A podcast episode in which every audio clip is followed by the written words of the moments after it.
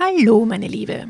In der heutigen Podcast-Folge habe ich mir mal Verstärkung geholt, nämlich eine Interviewpartnerin, genauer gesagt Katharina Müller-Horer, ein Coach für Jung und Alt, wie sie sich selber nennt, und Gesundheits- und Stressmanagerin. Das war sie allerdings nicht immer. Und in diesem Interview erzählt uns Katharina, was sie genau dazu bewegt hat, sich zwei Jahre vor ihrer Pension beruflich nochmal komplett neu zu verändern. Und der Hintergrund dieser Podcast-Folge ist, dass dieses Thema, nämlich berufliche Neuorientierung, speziell für die Zielgruppe 50 plus, aber auch für alle anderen Ausbrennerinnen, das wird das Thema in den nächsten Wochen sein. Ich bastel da gerade an einem großartigen Online-Kurs, der den Titel Joblust statt Jobfrust tragen soll. Hm, wie passend. Und ja, das ist eben ein Bewerbungs- und Karrierecoaching für Frauen. Äh, nicht nur für Ausbrennerinnen, aber natürlich speziell für meine geliebten Ausbrennerinnen. Und ja, Katharina hat hoffentlich die eine oder andere Anregung und Inspiration für dich. Ich äh, wünsche dir auf jeden Fall viel Spaß mit dieser Podcast-Folge und ja, wir hören uns dann hoffentlich auch nächste Woche wieder. Herzlich willkommen beim Stehaufweibchen Podcast, dem Podcast für Ausbrennerinnen. Mit spannenden Interviews, mit tollen Stehaufweibchen, alles rund um das Thema Burnout und Bohrhaut und wie du damit umgehen kannst, sowie Inspirationen und Anregungen rund um das Thema Achtsamkeit. Mein Name ist Susanne, das Stehaufweibchen, und ich freue mich, dass du dabei bist. Ja, ihr Lieben, ich habe heute einen ganz einen lieben Gast, nämlich die Katharina. Und die Katharina ist heute da, ähm, weil sie einen ungewöhnlichen Schritt gemacht hat. Quasi kurz vor ihrer Pension hat sie sich gedacht, na, ich tu mich beruflich noch einmal komplett neu orientieren. Und da wird sie uns heute ein bisschen was darüber erzählen. Katharina, weil dich ja die Leute noch nicht kennen, die den Podcast hören, möchtest du vielleicht ganz kurz sagen, was du denn heute beruflich machst? Ja, hallo auch an alle. Vielen lieben Dank, liebe Susi, für die Einladung. Ich freue mich sehr, dieses Interview geben zu dürfen und ein bisschen was aus meinem Leben zu erzählen. Der Lebenslauf ist tatsächlich ein bisschen turbulent gewesen. Äh, jetzt zur Zeit, ich bin vom Gewerbe her Unternehmensberaterin, bin aber in erster Linie Business Coach, ähm, interessiere mich auch sehr für Menschen, muss man sagen, schon Frauen in erster Linie, aber Menschen 50 plus ich mache sehr viele Workshops mit älteren Menschen zu den Themen Selbstfürsorge, Resilienz, Pension. Ist es wirklich das, was ich erwartet habe? Solche Themen. Und äh, zur Bewegungsseite, ich bin auch Meditations- und Yogalehrerin und Gesundheits- und Stressmanagement-Trainerin. Also das habe ich alles gemacht, um ein bisschen mehr dem Menschen bieten zu können, als nur den Blick auf seinen Job oder auf seinen ungeliebten Job. Also da haben wir ja auch was gemeinsam, gell? Weil Meditationsleiterausbildung habe ich erst kürzlich meine abgeschlossen. Genau, und genau. Da haben wir ja schon festgestellt, da haben wir gemeinsame Themen. Woher kennen wir uns? Also wir beide haben uns ja kennengelernt beim Auftaktseminar zur Lebens- und Sozialberaterausbildung, äh, wo du dich ja damals dann entschieden hast, na, die mache ich jetzt doch nicht. Genau. Und jetzt eben als Business Coach unterwegs bist, beziehungsweise Unternehmensberaterin. Ähm, das hast du aber nicht immer gemacht. Seit wie vielen Jahren machst du das jetzt? Also selbstständig bin ich jetzt seit 2019. Die mhm. Ausbildung dazu habe ich 2017 begonnen. Damals war ich noch im Angestelltenverhältnis. Also insgesamt habe ich fast 30 Jahre in der Wirtschaft gearbeitet. Die ersten 15 Jahre als Exportmanagerin äh, in der Karton- und Papierbranche. Und äh, da ging es hauptsächlich in den Osten. Also mein Schwerpunktland war Russland. Mhm. Äh, das habe ich damals auch aktiv beendet äh, da ich den, das, den Eindruck hatte, also ich kannte, glaube ich, den Ausdruck Burnout noch nicht, aber ich war sehr nah dran und ich wusste, das kann ich jetzt nicht die nächsten 15, 20 Jahre weitermachen. Bin aktiv ausgestiegen und äh, wollte mich komplett verändern. Ähm, ich wollte nach Afrika gehen, ich habe mich dort beworben für ein äh, Projekt. Äh, leider oder Gott sei Dank kam mir mein zweiter Mann dazwischen und ähm, meine Tochter war bald unterwegs, die ist heute 20 und daher wurde es aus Afrika nicht. Ich bin dann fünf oder sechs Jahre zu Hause gewesen, war eigentlich sehr zufrieden. Karriere hatte ich hinter mir und habe dann eben begonnen, ein bisschen auszuhelfen in ein Medizinprodukteunternehmen. Ähm, da bin ich dann immer mehr hineingewachsen, war zehn Jahre dort und habe es die letzten drei Jahre dann geleitet. Und dort kam ich dann zu dem Punkt, wo es mit den Werten der Gesellschaft oder der Investoren nicht mehr übereingestimmt hat. Das heißt, man muss eigentlich sagen, du hast einen sicheren Job mit guter Bezahlung gehabt, in genau. Führungsverantwortung, also du warst die Chefin dort. Genau. Und ähm, wie kurz vor der Pensi war das bei dir? Wie alt warst du da? Drei Jahre. Ich war Drei 58. Mhm. Mhm. Genau. Ja. Mhm. Also, also, nicht ganz. Es war im, ich habe im September 2017, da war ich etwas über 57, habe ich gekündigt. Mhm. Und ähm, 2020 im Jänner war ich dann pensionsberechtigt, also um, zwei Jahre vor der Pension. Und viele haben natürlich das gesagt, was du auch gesagt hast. Ich meine, ein super dotierter Job, ähm, ein gutes Team, das mhm. mich übrigens, ähm, würde ich sagen, zwei, drei Jahre davon abgehalten hat, es schon zu, früher zu machen, diesen Schritt zu setzen. Ähm, was ich im Nachhinein übrigens auch bereue, weil ähm, ich dem Team, es sind dann sehr viele junge Leute nach mir weggegangen und okay. die wären dann vielleicht schon früher weggegangen und hätten sich früher anderes gesucht. Ja? Aber das ist ein anderes Thema, das würde ich heute auch etwas anders lösen. Also man sollte immer den Fokus bei sich haben und nicht so sehr für die anderen, weil die haben dann auch mehr Möglichkeiten oder weniger Möglichkeiten durch den eigenen Schritt. Ja?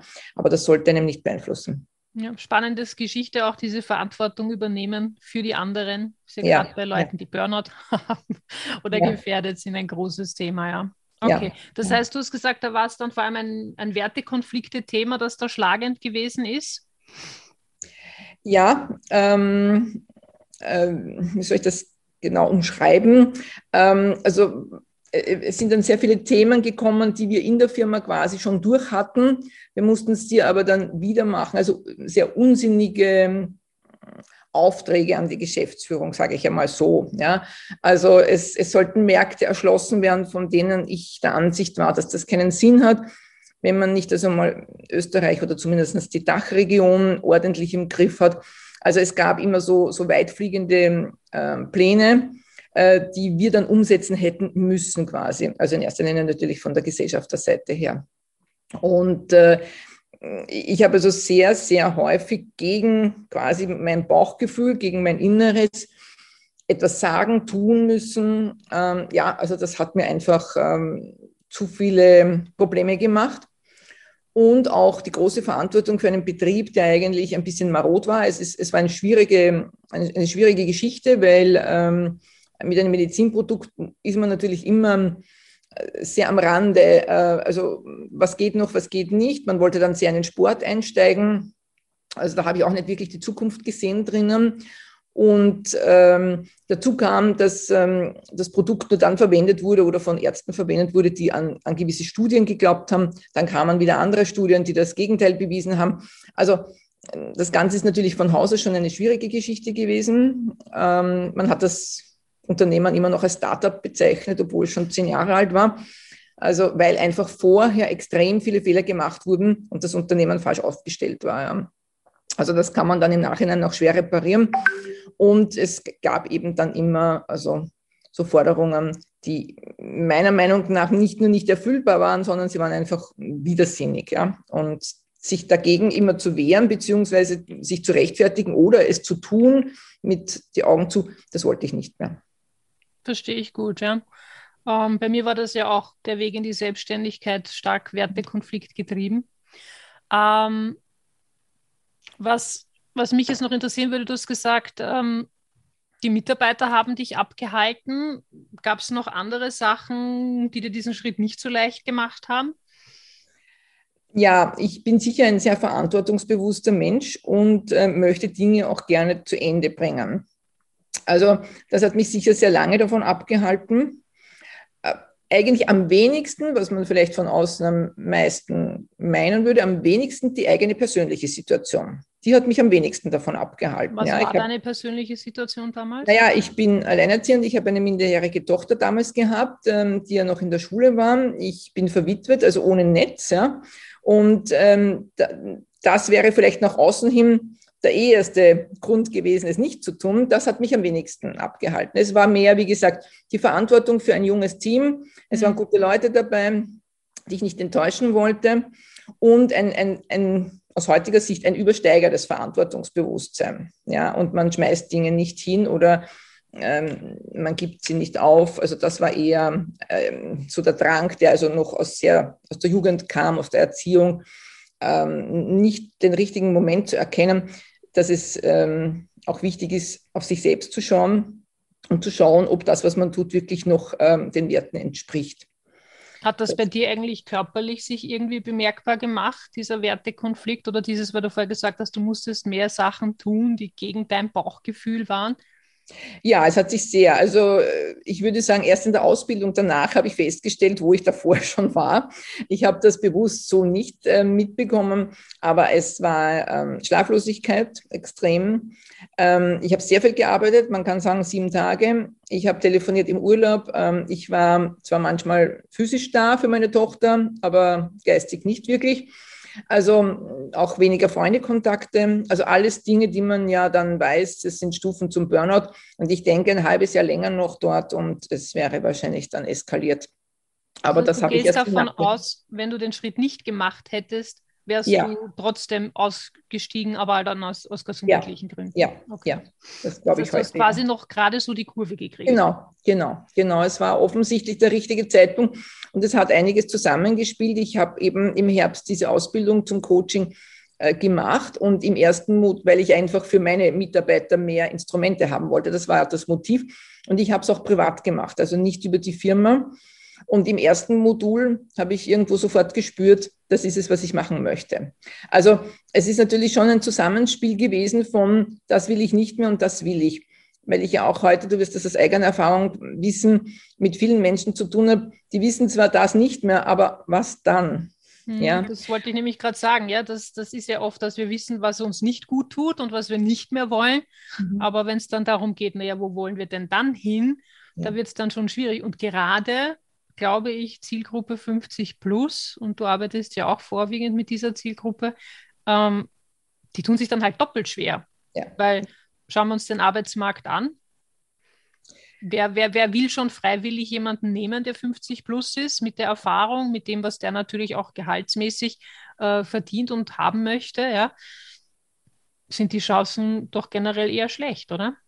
Ähm, das ist absolut richtig. Also das ist überhaupt, das ist eine Illusion, wenn man das verneint. Ähm, was man natürlich schon sagen muss, ist, ähm, dass viele Menschen, dazu gehöre ich auch, die letzten 20, 30 Jahre schon das Falsche gemacht haben. Ja?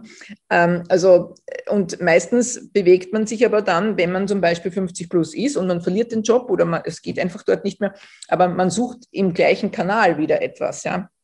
Und ich glaube, das ist, das ist das Hauptproblem, dass man sich dort einmal finden muss, was will ich denn überhaupt? Und wenn ich da, glaube ich, mehr weiß von mir und, und von meiner Leidenschaft, was ich eigentlich auch gut könnte, dann hat man mehr Chancen. Aber wir, also die meisten agieren so, ein Job geht nicht mehr und dann sucht man aber in der Branche oder genau dort wieder einen, ja. Und äh, das ist halt, äh, man, also so war es auch in meinem Lebenslauf. Ich habe immer Jobs gehabt, in denen ich sehr erfolgreich war, aber sie waren nie meine Leidenschaft. Es war nie aus mir heraus. Ich habe das halt gemacht, wie gesagt, weil man das, weil man so erzogen ist, weil man immer versucht hat, das Beste für die Firma zu machen und nicht für sich. Ja, das ist schon einmal der erste Punkt. Ja, und daher ist man dann sehr oft ähm, in dieser Schiene drin. Und bei mir hat sich eben so gut ergeben, dass ich eigentlich noch auf der Schiene war, aber einen Zugang zu etwas anderem, etwas Neuem bekommen habe. Mehr oder weniger zufällig, weil du eigentlich genau. für deinen genau. klassischen Job etwas ja, genau. machen wolltest, um ihn genau. aufzuwerten, um ihn besser zu machen. Ganz genau. Und da hat sich dann herausgestellt, ah, okay. Ja, jetzt ja. eine Frage, woran merkst du, dass du jetzt deiner Leidenschaft nachgehst? Wie spürt sich das anders an im Vergleich zum früheren Job? Also ich mache alles, was ich mache, mit wahnsinniger Begeisterung, Freude. Ich stehe gerne auf, ich genieße jeden Tag. Ich, ich genieße diese, diese Buntheit, aber natürlich auch die Freiheit, ähm, mir die Dinge ein bisschen auszusuchen oder hineinzuschnuppern in etwas, wo ich überhaupt noch nicht war, um zu schauen, ob das was ist für mich. Ähm, es ist einfach die wahnsinnige Zufriedenheit und das Glück. Ich, ist vielleicht ein bisschen kitschig, wenn man das so sagt, ja. Aber ich werde oft gefragt, wie es mir geht und es ist einfach so. Ja, ich fühle mich sehr mittig, sehr, ähm, es, es stimmt alles zusammen, ja. Und daran merke ich, also das möchte ich jetzt nicht vergleichen mit früher, ja. Also da hat genau nichts gestimmt, wenn ich das jetzt heute rückblickend sehe und beobachte und versuche zu analysieren. Ja. Das heißt, war da so dieser Klassiker Montagmorgen, oh, ich muss wieder zur Arbeit, Sonntagabend schon den Stress gekriegt? Ja, und auch, ähm, also auch körperlich, wenn ich also in die Firma gefahren bin, um die Ecke gefahren bin, also es hat sich dann schon auch ähm, ein bisschen im Magen äh, festgesetzt. Ähm, ich habe dann später jemand kennengelernt, der im Burnout war. Der hat mir gesagt, dass er hat am, am Weg zur Arbeit täglich gebrochen und musste stehen bleiben und hat aber immer noch ähm, das auf eine Magenverstimmung äh, zurückgeführt. Ja. Also so schlimm war es nicht, aber ich war offensichtlich am Weg, ja. Also. Äh, ich wollte einfach nicht hin, ja. Das ist dieses Gefühl, das kann man nicht anders beschreiben, ja. Und das ist nicht nur Montag früh, ja. Das ist immer. Und äh, der Bauch wusste ganz genau, ich gehöre dort nicht hin. Sagen wir es mal so, ja. Und heute sagt mir der Bauch, ich bin genau dort, wo ich hingehöre. Mhm. Sehr gut. Na, es ist auch tatsächlich so, ich kann das nur bestätigen, immer wenn ich dich frage, wenn wir Kontakt haben, wie geht's dir? Mhm. Du bist immer in deiner Energy, dir geht es immer gut. Ja. Und das, ja. das merkt man auch. Ja? Also ja. das kann ich nur so bestätigen.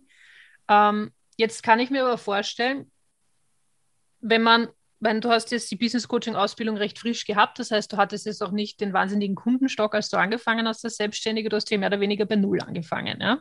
Genau. Ja. Ähm, Hattest du irgendwelche Ängste, irgendwelche Sorgen, was es das Finanzielle betrifft oder auf einfach dieses unternehmerische Risiko jetzt einzugehen? Naja, also Sorgen hatte ich keine. Ich habe Rücklagen, das muss ich schon sagen, ja. Und ähm, die habe ich teilweise oder hätte ich angegriffen. Ähm, es ist eigentlich mehr, also Angst war es nie, ähm, aber ich musste es erst lernen und bin immer noch dabei, dass man sich halt sehr sichtbar machen muss, ja. Ähm, die Klienten kommen nicht an die Tür klopfen, ja. Ähm, ich habe sehr viel getan und tue auch weiterhin viel und versuche mir selbst viele Türen zu öffnen, ja. Ähm, also das ist sicher etwas, was man hat immer früher gesagt, irgendjemand hat mir das mal erzählt, egal was man, öff, egal welche Firma man eröffnet, also drei bis fünf Jahre muss man rechnen. Und das ist so. Ja, und speziell, wenn man jetzt allein tätig ist, ähm, das hat mich auch damals dazu geführt, dass ich äh, meine Praxisräume in einer Gemeinschaftspraxis gemacht habe und habe das bis heute. Dadurch ist man nicht ganz allein. Das kann ich auch nur jedem empfehlen, ähm, weil man dann erstens einmal kann man gemeinsam etwas machen und unternehmen oder Events oder was auch immer, aber man kann sich auch austauschen. Und das würde ich schon jedem empfehlen, am Anfang ähm, nicht im Kämmerchen sitzen zu bleiben, sondern wirklich hinauszugehen, auch physisch ja, mit Menschen zu sprechen und mit Gleichgesinnten. Also das hilft schon sehr. Aber da muss man sich, also ich musste mich da erstmal ein bisschen überwinden und schauen, wie macht man das. Das war natürlich komplett neu. Mhm. Wie lange hat es gedauert, bis du das Gefühl hattest, okay, ich verstehe jetzt langsam, wie das funktioniert, was ich zu tun habe? Naja, äh, ich, ich bin natürlich in eine schwierige Phase gefallen, weil ich bin im Sommer 2019 habe ich mich selbstständig gemacht und ab März 2020, wie wir wissen, hatten wir die Pandemie, ähm, wo ich gleich einen Schritt weiter lernen musste, den ich mir vorher nicht vorstellen konnte, nämlich das, was wir jetzt machen, per Zoom mit Menschen zu sprechen. Ähm, ich habe aber damals, ich weiß auch nicht warum, ähm, es hat von im Kretzel so eine Aktion gegeben, dass Unternehmer helfen Unternehmen. Und ich habe mich halt da zur Verfügung gestellt und ich habe mit einigen Jungunternehmerinnen eben per Zoom äh, ein bisschen beraten, was könnte man jetzt in ihrer Situation machen und in ihrer Branche. Und das hat mir dann ein bisschen auch die Hemmungen genommen, mit jemand vollkommen Fremden per Zoom quasi eine Beratung zu machen. Ja. Also das war natürlich gratis damals. Wir haben das einfach so als Aktion gemacht und da konnte ich mich auch sehr schön einüben. Heute ist das alles überhaupt kein Problem mehr. Ja. Also das, äh, deswegen ist ganz schwer, hier zu sagen, wie lange dieser Prozess dauert, weil ja die Pandemie etwas für uns alle komplett Neues war. Und ähm, ich könnte jetzt nicht sagen, wie es gewesen wäre ohne. Ja wie es gelaufen wäre oder wie lange es gedauert hätte. Das ist schwer zu sagen, ja. Ja, gut. Sie war jetzt, wir können Sie war jetzt. jetzt ausgehen, genau. Ja. Ähm, ja. Gut, das heißt, Ängste haben dich jetzt nicht geplagt. Ähm, du hattest deine Rücklagen, das heißt, du hattest gewisse Sicherheiten. Ähm, hättest du einen Plan B für dich gehabt, wenn das jetzt nicht funktioniert hätte? Oder hast du gesagt, na, ich setze alles auf die eine Karte? Also einen Plan B habe ich nicht gehabt, aber natürlich bin ich ähm, 2020 pensionsberechtigt gewesen dann. Ja, also das wusste ich ja und das ist jetzt nicht unbedingt als Plan zu bezeichnen, sondern halt als Tatsache, ja. Ähm, aber ich habe das eigentlich immer ein bisschen getrennt äh, und betrachte das bis heute noch getrennt, ja. Ich möchte eigentlich ähm, so weit kommen, dass ich nur von dem leben könnte. Das heißt, ich, ich habe genau die gleichen Ziele wie jemand, der jetzt keine Pension bekommt oder keine sonstigen Einnahmen hat. Ja. Äh, das ist mein Ziel und dort arbeite ich hin. Ähm, Ängste habe ich nicht gehabt. Ich würde nur, was die Rücklagen betrifft, jedem raten, der sich selbstständig macht, also das hier nicht mit einem Minussaldo zu be beginnen, das Unternehmen, ja, sondern vielleicht doch mit einem Polster, der für das Mindeste sechs bis zwölf Monate reicht. Ja, also das ist aber jetzt nur meine Erfahrung mit Jungunternehmen. Äh, das sollte man, man ist dann entspannter auch, ja, und äh, kann sich dem besser widmen und öffnen. Also ähm, deswegen ist auch ganz schwer für mich zu sagen, ob, also ich bin sicherlich noch nicht am Ziel, ja, überhaupt nicht. Also das, es dauert noch an und ähm, ich habe auch mit der Sichtbarkeit immer noch Probleme, weil halt mit den Videos, das ist jetzt nicht so meins. Also es gibt da immer noch, ich würde jetzt nicht sagen Ängste, aber halt gewisse Hemmungen, manche Dinge zu machen. Aber ich bin immer offener. Ja. Immer offener. Okay. Ja. Und du hast es auch schon vorher gesagt, das Netzwerken ist ganz wichtig, die Dinge nicht versuchen alleine zu machen. Mhm. Also auch in den Austausch zu gehen, ist auch ganz, ganz wichtig. Ich denke auch gerade speziell eben in der Altersgruppe, ja, weil ja. Mhm. ich denke, andere haben sehr wohl noch mehr Hemmungen und tatsächliche Ängste, ja, die du jetzt nicht hattest. Ähm, was würdest du denen empfehlen? Beziehungsweise, ich nehme an, du wirst auch schon welche getroffen haben, auf die das zutrifft. Was, was macht sie da? Also, das Erste, man muss einmal wissen, wenn man einen Job verlässt, ähm, verliert man auch ein gewisses Netzwerk. Man verliert auch teilweise Freunde, ja, auch Mitarbeiter können Freunde sein. Also auf das muss man sich mal einstellen und mal schauen, wie schaut das andere Netzwerk aus und ähm, wirklich versuchen, immer mit sogenannten Gleichgesinnten in, in, ins Gespräch zu kommen. Also mit anderen Menschen, die auch gerade ein Unternehmen eröffnen oder es erst kurz haben, ja, äh, und sich da gegenseitig Mut zu machen. Ähm, das Umfeld, das persönliche Umfeld muss man sehr genau betrachten. Das kann man ja nicht abändern. Das ist ja meist dagegen, ja. Also wenn sich jetzt eine 50- oder 55-jährige Frau äh, von ihrem Job verabschiedet, von ihrem vielleicht gut dotierten und sagt, sie macht jetzt sich selbstständig. Also ich habe, ich höre hier nur, wer aller dagegen ist, ja. Und du schaffst das nicht und du wirst das nie können und warum tust du dir das an? Und also man hört da all diese Dinge. Diesen Kreis, der ja nicht, ähm, den kann man ja nicht äh, jetzt quasi auflösen, oder? Man hat keinen Kontakt mehr. Aber den muss man sich innerlich ein bisschen auf Abstand halten und zu den Menschen geben, die etwas Ähnliches vorhaben oder etwas Ähnliches gemacht haben. Das ist einmal sicher Schritt eins und das innerlich für sich einmal trennen. Und dort immer versuchen, äh, irgendetwas Neues zu machen oder wohin zu gehen, wo man noch nie war. Ja? Also ich betrachte das immer so ein bisschen wie einen Raum, ja, der viele Türen hat. Und wenn man, also vor allem bei älteren Leuten ist es immer so, das ist so der Klassiker, vor allem auch wenn sie in Pension gehen, sie machen sich eine Tür nach der anderen zu und sind dann irgendwann dem Raum allein. Und äh, man sollte, wenn man nur eine Tür aufmacht, ja, kann man durchgehen und es machen sich mehrere auf. Und das empfehle ich immer wieder, auch wenn es Überwindung kostet. Was zum Beispiel, was hast du da im, im, im was hast du da gerade im Kopf? Also sollte man hingehen zum Beispiel? Also man sollte mal ähm, sich, ähm, also ich war im Unternehmensgründungsprogramm, da waren schon einmal viele Leute, das würde ich jedem empfehlen, das ist gut, wenn er sich selbstständig machen möchte, ja. Äh, schauen über das AMS, dass man dort reinkommt. Nicht, dass, dass, es gibt gute Vorträge, aber man lernt auch Menschen kennen, die sich auch gerade selbstständig machen. Das heißt ganz kurz, das AMS unterstützt das sogar bei so einer späteren Zielgruppe, also bei so einer ja. älteren Zielgruppe. Ja, ja ich habe zu wissen, weil das hätte ich jetzt nicht als selbstverständlich ja. angenommen. Ja. Ich habe damals ähm, gefragt und sie haben gesagt, das Alter darf keine Rolle spielen. Ausgezeichnet. Das wäre diskriminierend, ja. Also das muss man einmal ganz laut sagen, ja. Also das ist einmal sicherlich ein, eine, eine Geschichte. Die WKO hat immer wieder Tage, Informationstage, äh, wo man, also für, für Neugründer, ist gut, sind gute Vorträge, aber was noch besser ist, man vernetzt sich oder schaut sich die Leute an, die dort sind, ja. Ähm, WKO-Veranstaltungen kann ich generell nur empfehlen, ja. Es können auch Nichtmitglieder zu WKO-Veranstaltungen. Die sind gratis. Im Internet immer aufgelesen. Dort gibt es alles, also vom Steuerberater, Kurs oder nicht Kurs, aber halt Workshop bis auch zur Präsentation. Aber wichtig, der zweite Punkt, noch wichtiger finde ich aus meiner Sicht, Leute kennenlernen. Weil, warum gehen die dorthin? Die haben das gleiche Problem wie ich. Die wollen jetzt ein Unternehmen gründen, die wollen sich verändern. Ja?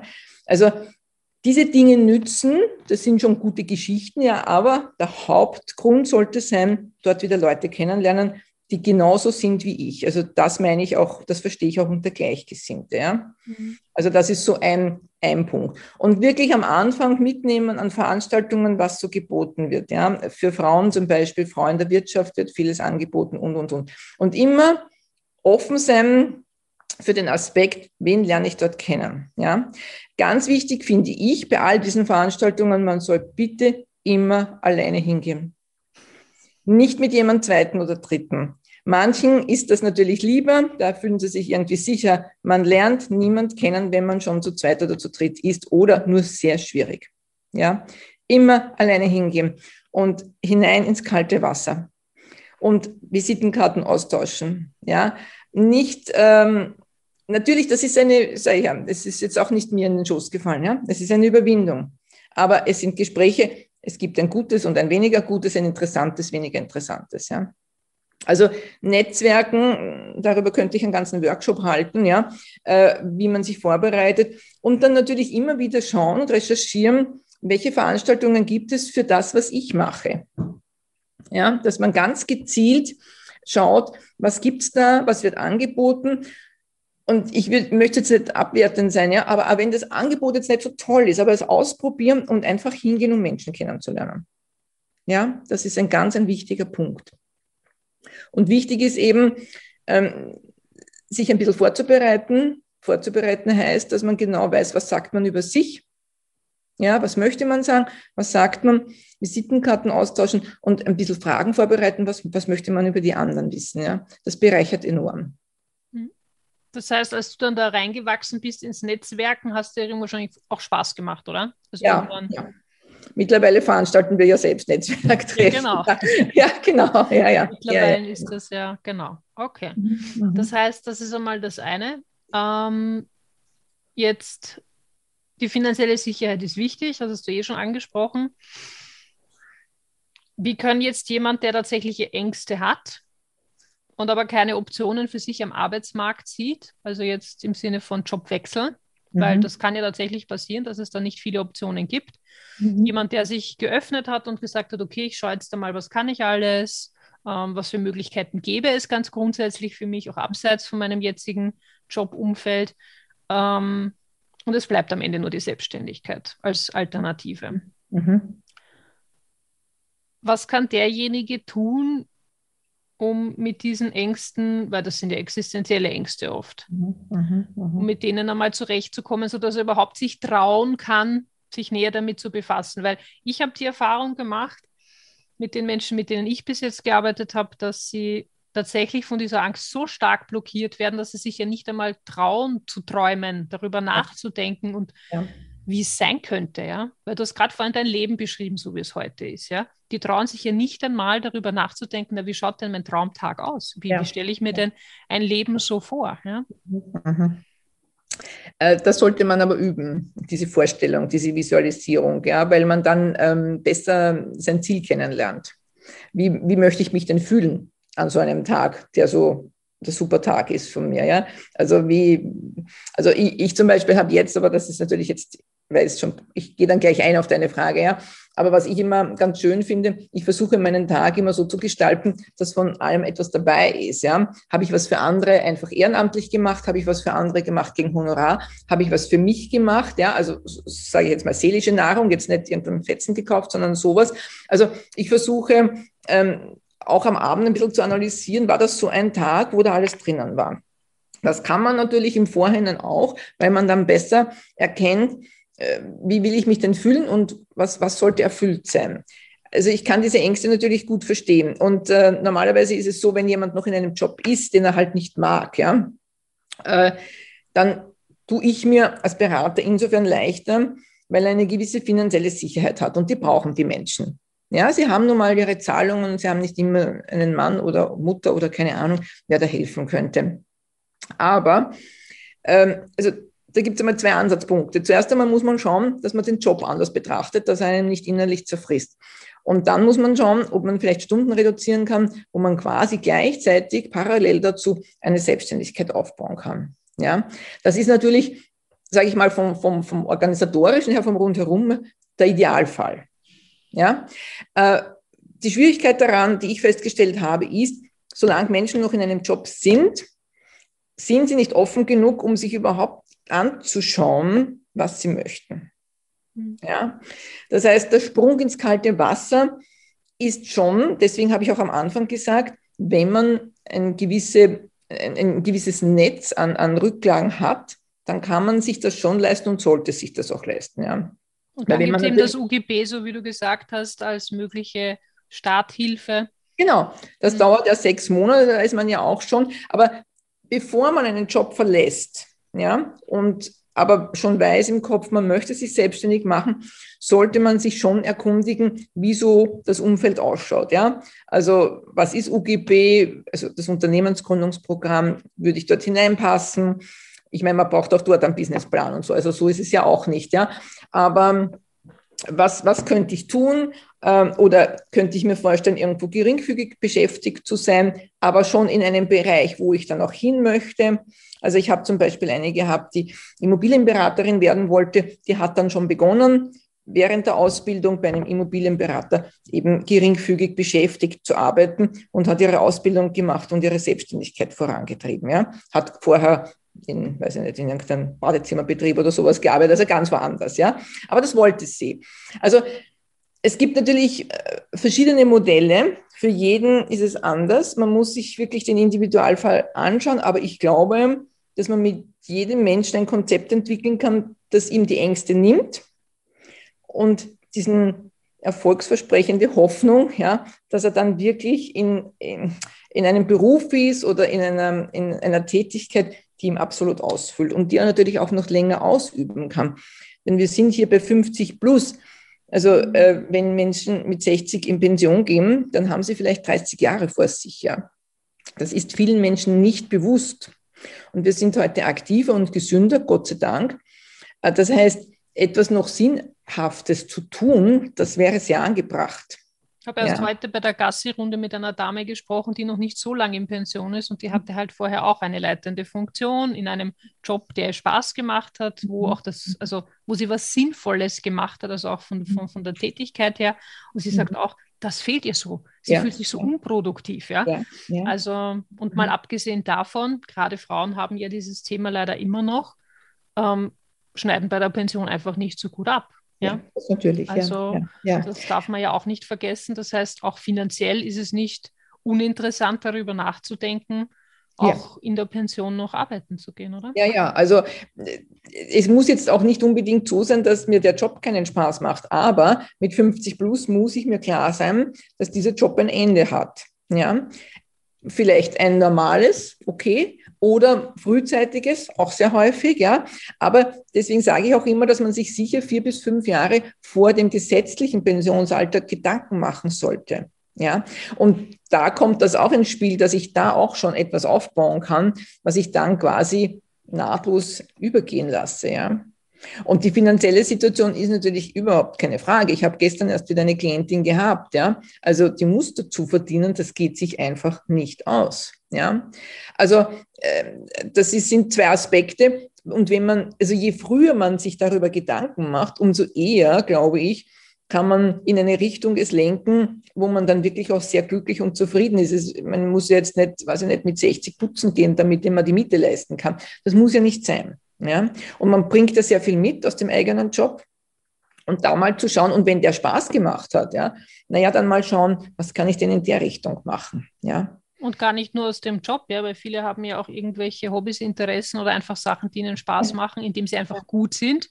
Ja. Und ähm, das sich anderweitig einsetzen lässt, wo man ja. vielleicht noch nie nachgedacht hat. Ja? Auch genau. da finde ich, hilft ein Sparringpartner. Also ja. wenn ich da einen Coach so wie dich zum Beispiel habe, der dann mit mir gemeinsam brainstormt, okay, was gibt es denn da überhaupt für Möglichkeiten, ja, worüber ich vielleicht gar nie nachgedacht hätte, ja, weil für mich so ja. selbstverständlich und so klar, dass ich das mache, ja, mhm. und du sagst dann, ja, aber Moment einmal, ja, das könntest du auch so und so einsetzen und dann kriegst du sogar was dafür, ja. Kann ich mir auch ja, und das ist immer von außen stellt man natürlich Fragen, die sich viele Menschen selber noch nie gestellt haben. Logisch, ja, weil man in einem, natürlich jeder ist einem, in einer gewissen Blase drinnen, ja. Und interessant war auch dieser Fall gestern, da habe ich dann ein bisschen angeregt, also weiß ich nicht, ich könnte mir vorstellen, so an einer Rezeption von einem Yoga-Studio oder so, an das hat die überhaupt noch nie gedacht, ja. Oder halt in diese Richtung gehend, auch wenn sie selbst was Administratives macht, aber das Ambiente sollte so sein, dass es ihr gut tut, ja. Und das würde ich dort sehen. Aber an das hat sie zum Beispiel noch gar nicht gedacht, ja. Das finde ich auch bei deiner Ausführung vorher so spannend. Du fast ja zweigleisig. Zum einen sagst du, ich sorge dafür, dass in der jetzigen Situation die Resilienz gestärkt wird, dass es mir jetzt so gut geht, dass ich auch noch eine Weile in dem Job arbeiten kann, ohne dass er mich auffrisst. Genau. Ja? Weil mhm. das weiß ich jetzt aus eigener Erfahrung. Bei mir hat das zu lange gedauert. Ja? Ich habe zwar alles dafür getan, um es gut zu gestalten, aber irgendwann war dann der Punkt, es ging nicht mehr. Ja, also ja. irgendwann kippt es dann. Ja, ja. und äh, ich halte das auch für sehr wertvoll, mhm. dass man da eben zuerst stärkt, weil dann mhm. ist man, so wie du sagst, viel viel sicherer im, im, im Neuaufbau und man hat nicht so diesen Druck, ich muss mhm. jetzt unbedingt und es ja. muss jetzt unbedingt sofort Geld rein und, genau, und, genau. und auch wie du sagst, so, so, so, Themen wie Sichtbarkeit, ja. Wer von uns ist heutzutage sichtbar? Also im Sinne von zeigt sich, präsentiert ja. sich, verkauft sich, weil ja. viele landen ja in der Dienstleistung, ja. Also die eigene Leistung wird dann verkauft. Ja. Das ist was das, anderes, ja und das hat man nicht gelernt oder wahrscheinlich nicht gelernt, ja. Also, und, oder überhaupt so auf, auf sich selbst aufmerksam zu machen. Das ist auch etwas, was ja in großen Firmen eher genau das Gegenteil ist, ja. Also, das hat man nicht gelernt.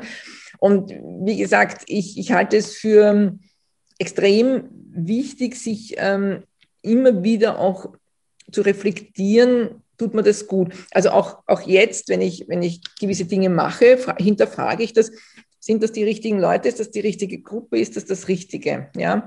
Und da hat man natürlich dann die Freiheit, relativ schnell zurückzuziehen. Ja. Ähm, das ist, wenn man jetzt in einer Firma ist, nicht so einfach. Aber wenn ich da weiß, ich baue mir da daneben etwas auf, dann gehe ich natürlich damit auch anders um. Ja. Äh, der Frust, der große Frust von den Mitarbeitern kommt ja immer daher, dass sie sich denken, oh Gott, und das noch die nächsten 20 Jahre. Ja. Das ist, glaube ich, der Hauptpunkt.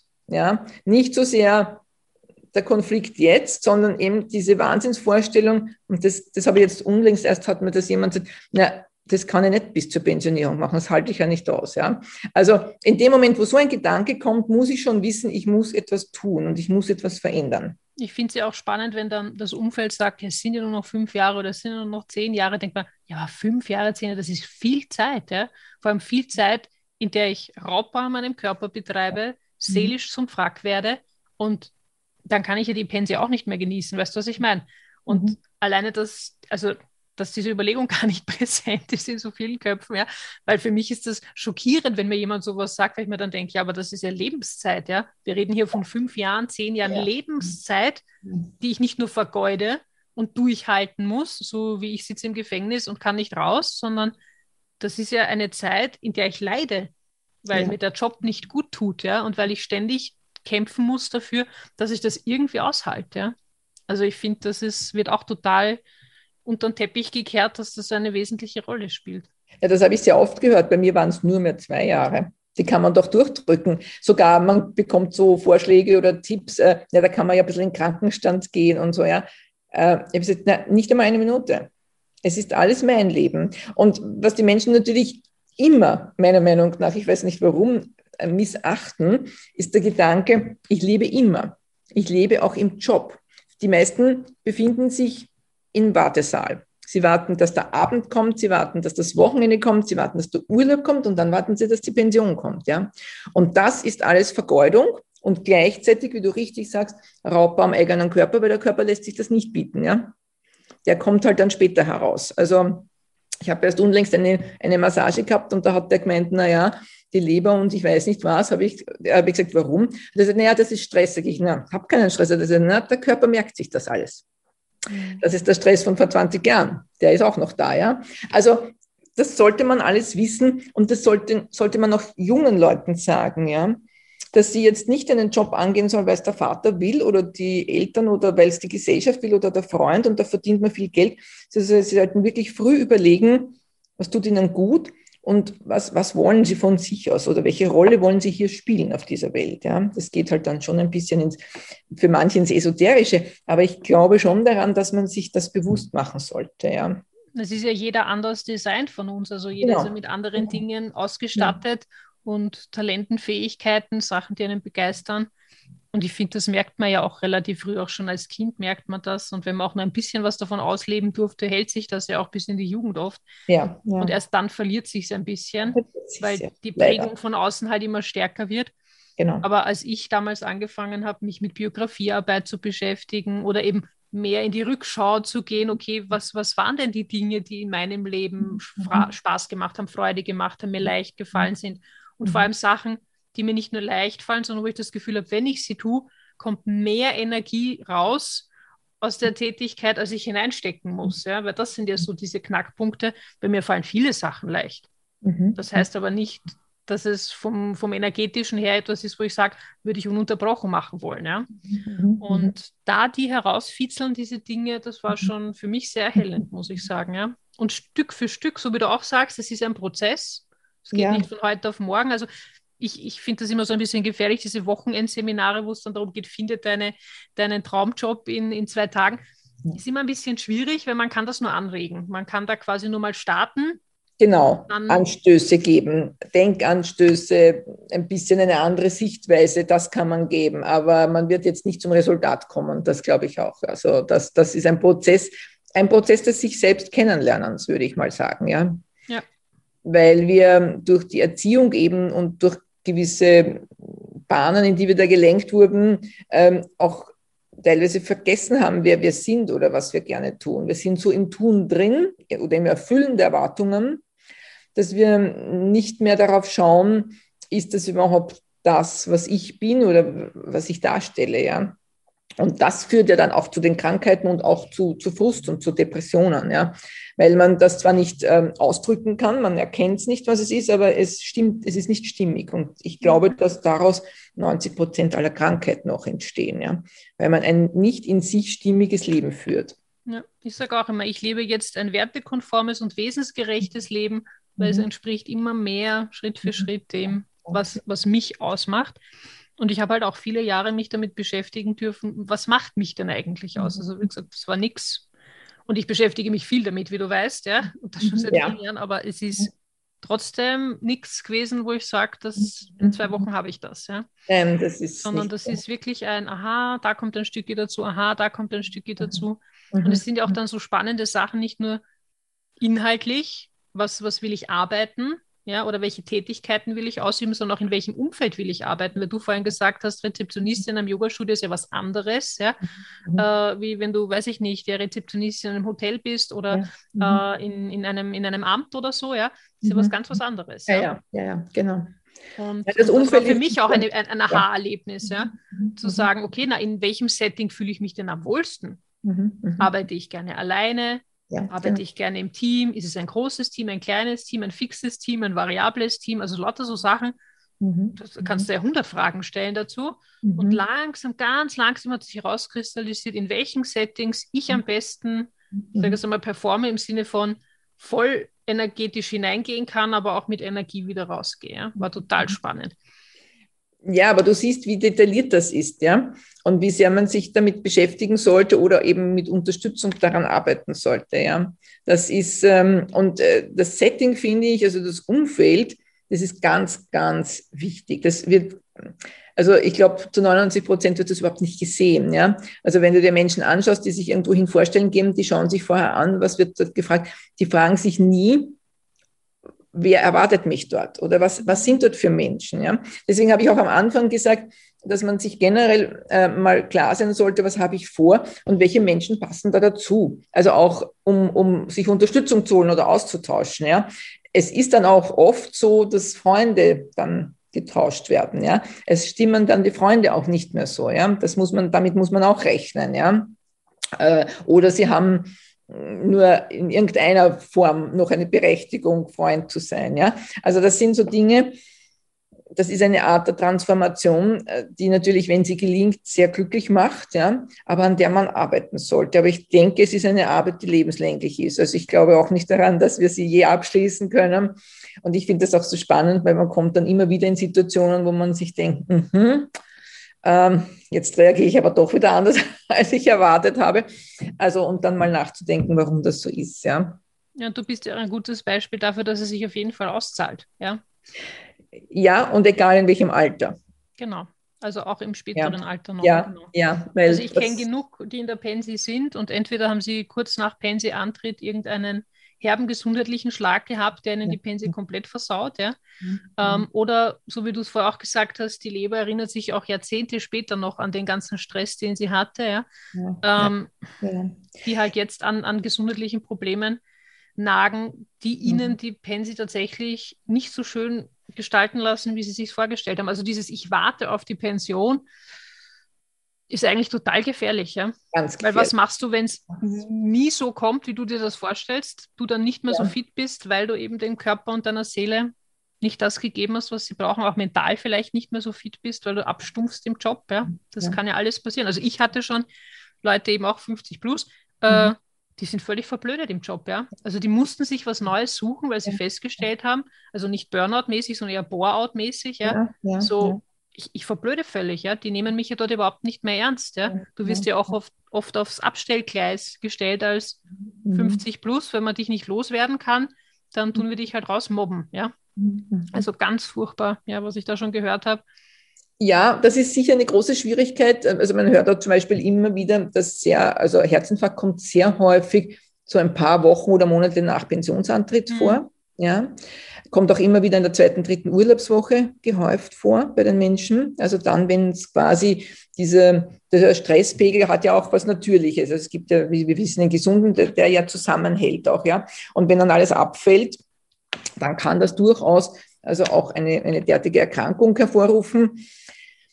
Und was ich auch beobachte, es ist die Vorstellung oder die Erwartung, also gerade in der Pension, also vor der Pandemie war es zum Beispiel das Reisen, das ging dann plötzlich nicht. Und wenn da keine andere Erwartung war, was hat man dann gemacht? Also da sind sehr viele ins tiefe Loch gefallen. Ähm, das war eine äußere, waren äußere Umstände, mit denen wir nicht rechnen konnten, ja. Aber man sieht, wenn man so quasi in der Erwartung auf ein Pferd setzt, ja, oder manche meinen, sie werden dann Marathonläufer oder weiß ich nicht was, ja, und dann geht es gesundheitlich nicht was dann? Also gefährlich ist auch immer, auf quasi nur eine Schiene zu setzen. Ich kenne auch einige, die das mit Tennis so betreiben. Und wenn es dann eine Knieverletzung gibt und sie dürfen immer Tennis spielen, da kommt dann sonst nichts. Ja? Also es ist sehr, sehr gefährlich. Äh, und was ich auch glaube, ist, dass man etwas, einen Sinn trotz allem braucht ja, in der Tätigkeit. Also diese sportlichen Sachen oder Reisen, das ist alles schön und gut für eine Zeit. Aber das ist nicht nachhaltig und das ist nicht äh, langfristig wirklich ähm, befriedigend. Ähm, das, was, was die Dame heute bei der Hunderunde auch gesagt hat. Ja, mhm. sie macht sehr viel, es ist ja nicht langweilig, also ah, ja. sie kann nicht ja. über Langeweile klagen, sondern es mhm. ist wirklich dieses, sie hat nicht das Gefühl, etwas Sinnvolles zu tun, eine mhm. Aufgabe zu haben, die mhm. sie erfüllt. Ja. Ja, nur muss man sich natürlich klar sein, dass man sich diese Aufgabe selbst stellen und suchen muss. Ja? Die wird einem nicht geliefert. Also was ich auch immer ganz gerne mache als Empfehlung, ist zumindest den Start zu suchen. Also das gilt jetzt für Menschen, die in Pension sind, in ehrenamtlichen Tätigkeiten. Ja. Es gibt wirklich eine ganze, ganze Reihe und Palette von, von Tätigkeiten, die man ausüben kann, wo man wirklich extrem viel zurückbekommt. Und auch merkt und auch über sich sehr viel lernt, ja, und vielleicht auch im Zuge dieser Tätigkeiten merkt, was könnte mir den Spaß machen, was ich auch noch beruflich machen könnte, ja. ja also ein wichtiger ist, Tipp, ja, genau. Im ja. Tun kommt man ja, überhaupt erst genau. drauf, was man kann, genau. was einem Spaß macht, was einem genau. taugen könnte und so weiter. Genau. Das stimmt, ja. Also das ist auch immer eine große Empfehlung von mir und hier kann man wirklich, also vom bis, ja, man kann, weiß ich nicht, Demenzkranke im Spital besuchen, man kann genauso mit Kindern lernen. Also da gibt es wirklich ich meine, es ist nicht jeden, jedes Manns Sache, das ist mir schon klar, ja. Aber es gibt so eine breite Palette. Man kann auch kochen gehen in die Gruft, ja. Kenne ich auch eine Dame, die ich bei der Caritas kennengelernt habe. Also die geht das, macht das einmal in der Woche und das, das reicht für sie an, an Sinnvolligkeit und den Rest macht sie halt so wie andere Pensionisten auch, ja. Also da gibt schon viele Dinge und in diesem Tun kann man erstens einmal wieder neue Menschen kennenlernen, zu denen man bisher noch keinen Zugang hatte und auch feststellen, was, was würde mir denn gut tun? Was, wie, wie gehe ich denn raus aus so einem Tag oder nach so einer Stunde oder so? Und dann mal schauen, ist in diesem Bereich vielleicht was möglich? Ja? Also da auch auf Ideen kommen. Das ist mit ein Grund, so wie ich vorhin gesagt habe, also auch irgendwo hingehen, wo ich halt noch nie war. Ja? Also mehr als dass ich dort nur einmal hingehe, kann ja nicht passieren. Also man braucht definitiv ein Training für, wie erweitere ich meine Komfortzone. Das genau, ist einmal genau. Schritt Nummer eins, wenn ich dir so zuhöre. Ja, man sollte sie verlassen. Und dann bekommt man was dafür. Ganz sicher, das garantiere ich, ja. Apropos garantieren. Also nehmen wir mal an, es sind Zuhörerinnen dabei, die mhm. tatsächlich ähm, schon für sich entschieden haben, okay, es wird wohl die Selbstständigkeit sein. Mhm. Ja? Ich mhm. habe nicht viele Alternativen. Mhm. Wie können die mit dir in Kontakt treten? Was kannst du denen konkret anbieten?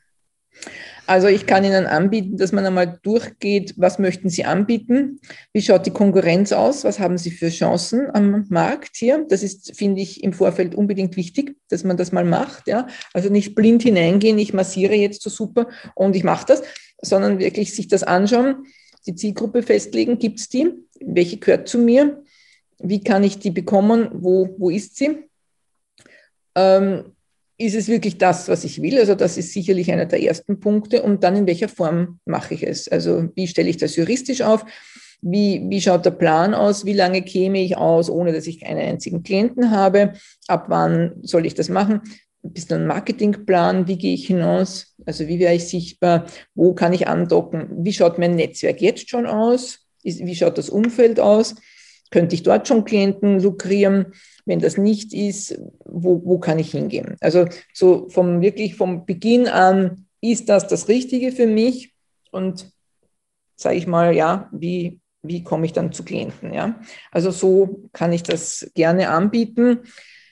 Mir ist aber immer wichtig, dass man am Anfang klärt, ob das, was vielleicht die, Urspr also die jetzige Idee ist, ob diese Idee auch einmal erstens einmal die eigene ist. Ich habe schon festgestellt, dass sehr viele kommen und sagen, na, die hat gesagt, ich kann das so gut, ja. Das ist also mal festzustellen, ob das wirklich die eigene ist, ja. Und die zweite, wie schaut der Markt aus dafür, ja?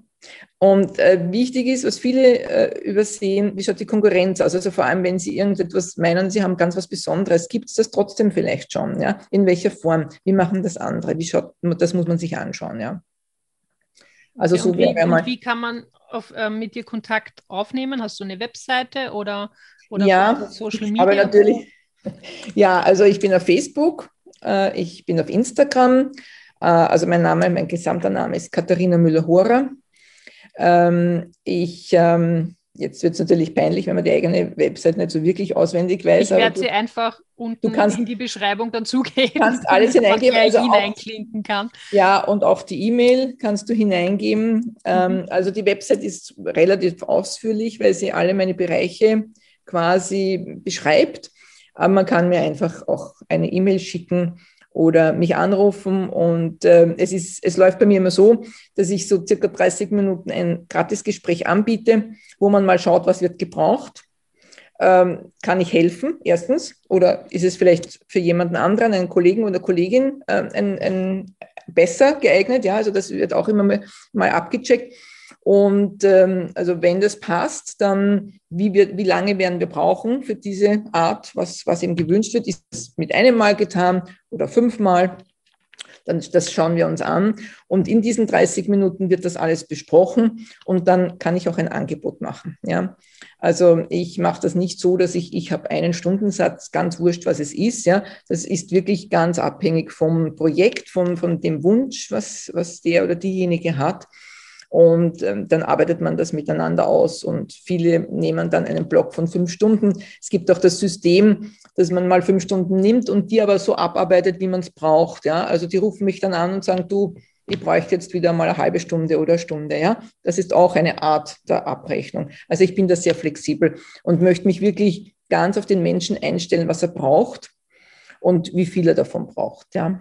Also du hast keine 0815 Blueprint-Vorlagen irgendwo und jedem drückst du dasselbe aufs Auge, sondern ganz individuell. Ja, dafür Nein, schätze ich dich ja, weil das haben wir ja auch gemeinsam. Dieses Individuelle ist uns wichtig, weil die Menschen sind nun mal individuell. Und genau. was für den einen funktioniert, muss für den anderen genau gar nicht funktionieren. Ja. Und ich muss ja auch mal wissen, was möchte der Mensch oder was, was, was stellt er sich vor? Will er vielleicht nur eine andere Sichtweise auf seinen jetzigen Job oder will er sich komplett ein Unternehmen aufbauen. Dazwischen gibt es ja ganz, ganz viel. Und deswegen diese 30 Minuten auch für den Klienten oder für die Klientin ist das wichtig, ähm, ob die Chemie stimmt. Ja.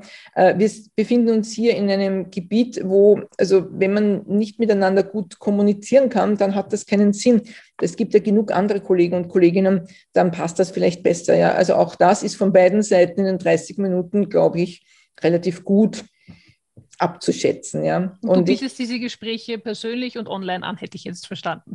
Genau, ich biete sie an. Also wenn persönlich, dann bin ich am Montag von 14 bis 18 Uhr im siebten Bezirk in der Kenyon-Gasse 20 im Tut dir gut. Das ist die Praxisgemeinschaft, in der ich arbeite. Und nach Vereinbarung selbstverständlich per Zoom jederzeit. Ähm, ich halte Zoom für gerade für das ähm, Kennenlernen-Gespräch für gut. Es gibt aber Menschen, die mögen das nicht, verstehe ich auch. Ähm, es gibt auch die Möglichkeit seit neuestem, also Coaching im Park biete ich auch an. Das hat sich als sehr gut erwiesen. Ähm, man kann sich auch für die 30 Minuten im Park treffen, würde ich aber jetzt nicht so, weil ich meistens dann was aufschreiben muss oder der Klient und die Klientin auch. Aber folgende Gespräche kann man durchaus auch im Park machen. Vor allem, wenn es hier noch um die Findung geht, um die Öffnung. Äh, mir hat einmal eine Klientin gesagt, mit der ich das gemacht habe, wenn sie quasi bei mir im Zimmer sitzt, also auch wenn sie weiß, es ist keine Therapie, sondern ein Coaching, aber sie fühlt sich so ein bisschen nach Therapiesetting an. Und wenn man im Park geht und beide schauen geradeaus und einander nicht an, dann hat sie irgendwie viel ein freieres Gefühl, dass sie was sie erzählen kann. Ja, ja ich habe das aber auch, ich mache auch Walk and Talk mit einigen äh, hm. Klientinnen aus genau demselben Grund. Also gerade wenn es um Gefühlsthemen ja. geht, wo man ja. schwerer Zugang hat oder sich nicht so leicht fällt, ja, mhm. tut dieser offene Raum und dieses ja. nicht direkt konfrontiert sein, man schaut einfach, man geht gemeinsam, ja. aber man, man hat einfach diese Weite und diesen Raum, das tut was, das stimmt. Und, ja.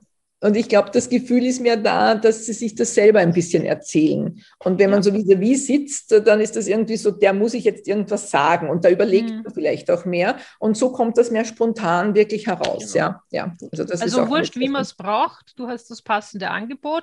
Genau. Ich verlinke alles, was es von dir an Bitte, Links ja, gibt. Ja, Und ja. Äh, danke dir vielmals, Katharina, für dieses tolle Interview.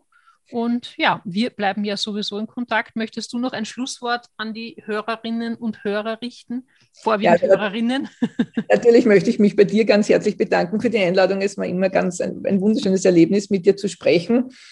Ja, an die Hörer und Hörerinnen, die vielleicht in so einer Situation sind oder darüber nachdenken. Äh, zuerst einmal Gratulation, dass Sie darüber nachdenken. Das finde ich schon ein ganz, ein ganz großer Punkt. Da ist schon der erste Schritt getan und dann die nächsten Schritte einfach überlegen, äh, nicht verzweifeln oder nicht daran denken, man sei zu alt oder in einer Situation, weil, weiß ich nicht, Kreditraten und Kinder da sind. Man hat immer eine Möglichkeit, etwas zu verändern. Und wenn es nur eine Kleinigkeit ist, dann ist das schon genug, um sich selbst, Seele, Geist und Körper ein bisschen zu schonen. Und das sollte man im, im Fokus haben. Wunderschönes Schlusswort. In diesem Sinne wünschen Danke. wir allen noch einen schönen Tag. Danke.